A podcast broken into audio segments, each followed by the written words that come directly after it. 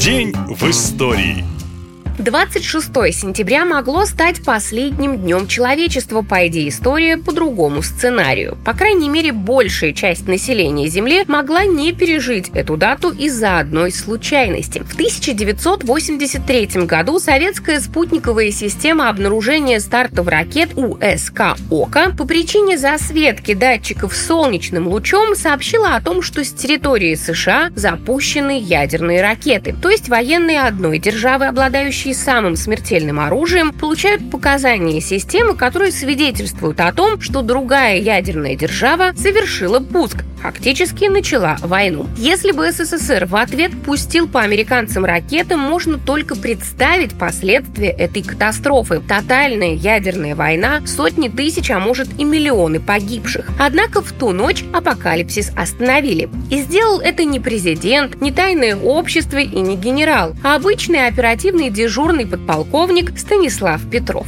Именно он приказал всем оставаться на местах. Он знал, если ракеты все-таки летят, их должен засечь второй эшелон защитной системы – радары, которые сообщают о ракетном ударе примерно за 20 минут до попадания головных частей на территорию Советского Союза. Петров оценил все данные и принял судьбоносное решение. Через две минуты после тревоги он сообщил руководству, что она ложная. Так едва не началась ядерная война. Не началась благодаря одному человеку, личность которого долгое время вообще никто не знал. Кстати, он прожил 77 лет и умер 19 мая 2017 года.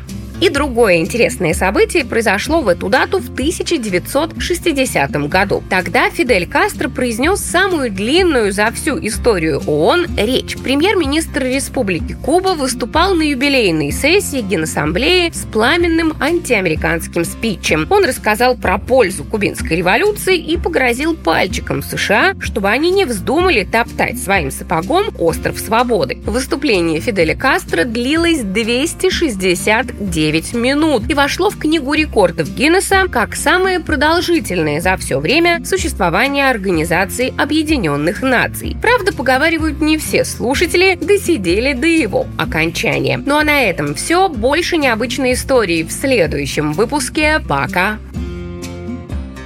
Наша лента. Коротко и ясно.